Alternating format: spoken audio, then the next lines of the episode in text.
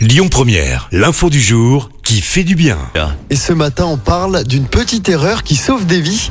Direction les États-Unis, où Brandon s'est tout simplement trompé de route. Cet Américain venait en fait de raccompagner un ami chez lui suite à une soirée. Mais en voulant revenir sur ses pas, il se retrouve dans un quartier résidentiel. Et c'est là qu'il aperçoit de la fumée et des flammes qui s'échappent d'une maison. Brandon ne réfléchit pas et se précipite vers la maison pour tenter de réveiller les propriétaires. L'homme confie avoir crié, hurlé pour essayer de les réveiller.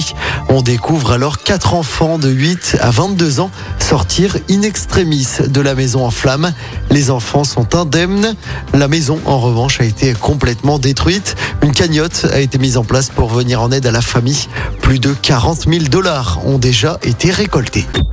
Écoutez votre radio Lyon Première en direct sur l'application Lyon Première, lyonpremière.fr et bien sûr à Lyon sur 90.2 FM et en DAB+.